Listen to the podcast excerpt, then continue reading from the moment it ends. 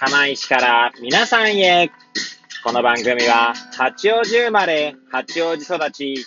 震災の前の年から釜石で働くポンコツの頭の中をゆるーりと紹介していく、そんな番組です。はい、皆さんいかがお過ごしでしょうか？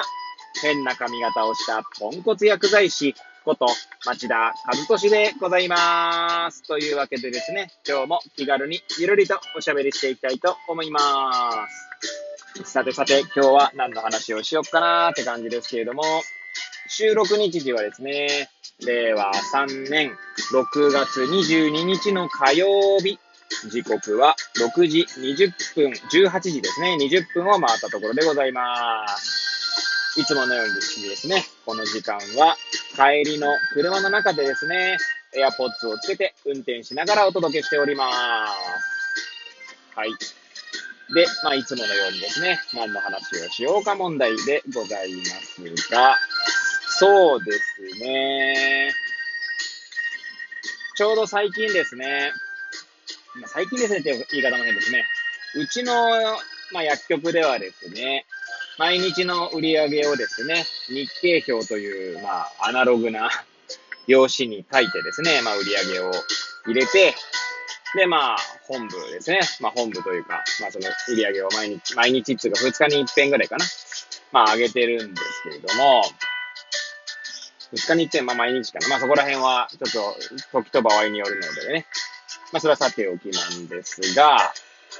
えー、まあその日経表にですね、まあその日あった出来事みたいな形でですね、まあ感想を書く欄があるんですね。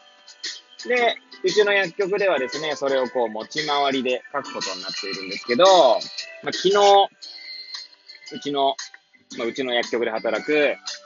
えー、もう何年目だ ?4 年目かな ?4 年目になる、あの、あれです。大学を新卒業して4年目になるですね、薬剤師がいるんですけれども、まあ、その薬剤師がですね、その感想の、まあ、当番だったわけですね。で、まあ、その感想を読んでいてですね、まあ、ちょっとその、なんだろう、今日、ちょっと会話することがあったので、まあ、その会話の中でですね、その感想を振り返りながら、お話ししたんですけど、まあ、それについてですね、ちょっと、まあ、語ってみようかな、なんて思います。はい。まだいつものようにざっくりした話ですけれども、最後までお聞きいただければ幸いでございます。はい。で、まあ、どんな感想の内容だったかっていうとですね、まあ、昨日なんですけど、月曜日ですね、6月21日の月曜日。で、まあ、どうやらですね、まあ、ものすごくざっくり、あんまり詳細は語らずにですね、ざっくり言うとですね、まあその、まあ、うちで働く薬剤師は女の子なんですけど、まあ彼女がですね、まあ、ある患者さんのことでですね、ちょっと疑問に思ったことがあり、で、その患者さんがですね、いつももらっている、まあ、薬局というのが、うちの系列店舗だったんですけど、その系列店舗の方にですね、まあ、連絡して情報収集したわけですね。この患者さんってこういった、まあ、背景があるんですけど、この薬飲んでるっていうのはどういうことなんでしょうかと。いうことでですね、まあ、疑問に思ったことを聞いてみたと。まあ、するとですね、うちの系列店舗の、もう結構何年なるかな。もう10年は、10年ではないですね。5、6年、もっとか。7年ぐらい働いている薬剤師として7年。なんですが、その前に、製薬メーカーで、まあ、MR という、えー、仕事をしていた、まあ、薬剤師がいるんですけれども、まあ、臨床現場に来てな、だもう6、7年ぐらい経って、もっとかな。経ってると思うんですけど、10年ではないですね。私が10年ぐらいなので、まあ、7、8年かなわかんない。まあ、そこら辺はさておきなんですけど、まあ、その、ね、男性の薬剤師、まあ、彼がですね、その理由を、まあ、もしかしたらこうなんじゃないのみたいな感じで言ったらしいんですね。で、感想には、まあ、そういったことが書いてあって、いや、そ、そういったことを知らなかったなんか私がですね、恥ずかしくなりました、みたいなことが書いてあったんですね。で、まあ、ちょうどですね、今日、まあ、その、うちで働く薬剤師である彼女とですね、えー、お話しする機会があったんですね。それはなぜかというと、ちょうどあさって、え、6月24日の木曜日にですね、うちの薬局で、症例検討会みたいなものをですね、まあ、開催しておりまして、薬局というグループでですね、はい。で、その症例を担当するのが、そのうちの、うちで働く彼女だったので、そのことについてですね、その症例について、ちょっとこう軽くお話をしながら、で、まあ、要は私がですね、サポートする立場にありますので、まあ、症例についてですね、まあ、どんな感じになるかな、みたいな話をですね、した中でですね、なんて言うんでしょうね。まあ、その、3年目、4年目か、4年目になる彼女はですね、どちらかというとこう、なんだろうな、あんまりこう、人から突っ込まれることに慣れてないっていう、とか、あとは自分が知らないということに対してですね、ものすごく、なんて言うんでしょうね、負い目を感じてると言っていう方も変ですけれども、なんだろう、要は恥ずかしいという感情を抱くんですね、知らないということに対してね。で、まあ、私が言ったのはですね、まあ、知らないことを恥じることはないんじゃないかという話をしたわけですね。なん、まあ、結局です。結局っていうか別に薬剤師に限らずなんですけれども、世の中ですね、すべてのことを知っている者なんていないわけですよね。で、特に今回症例検討会っていう場であれば、お互いがですね、知らないことがあるという前提で、で、お互いが知ることを、こう、まあ、なんていうんですか、議題にあげるというか、テーブル上に出し合ってですね、で、それでお互いがお互いに、こう、学び合うということが奨励検討会の、まあ、意義の一つだと、まあ、個人的には思っているので、なので、仮にですね、奨励を提示して、何か、その参加者から突っ込まれたとしてもですね、それはそれでこう学ぶ機会を得たと思って、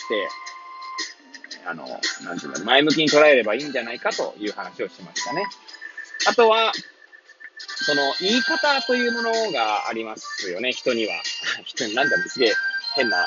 感じになっちゃいますけど、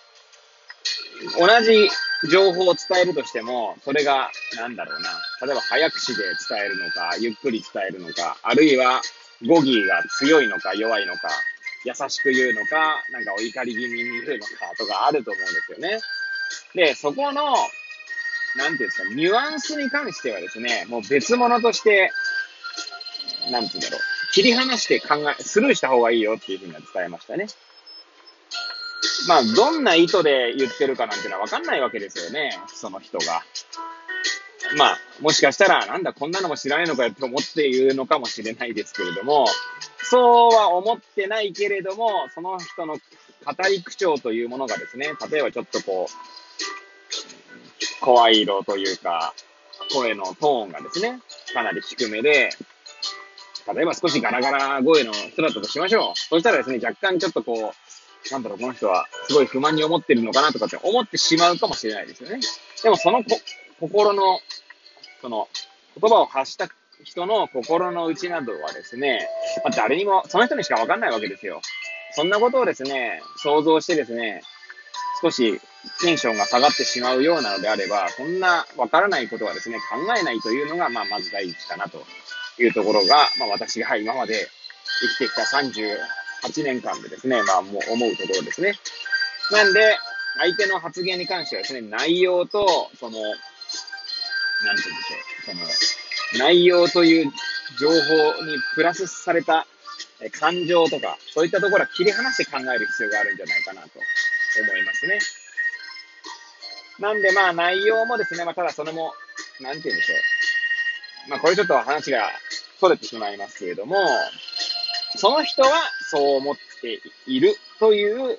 捉え方をする必要があるなと思っておりまして、なんて言うんだろうな。だその言った内容が正しいかとか、いいか悪いかとかっていう、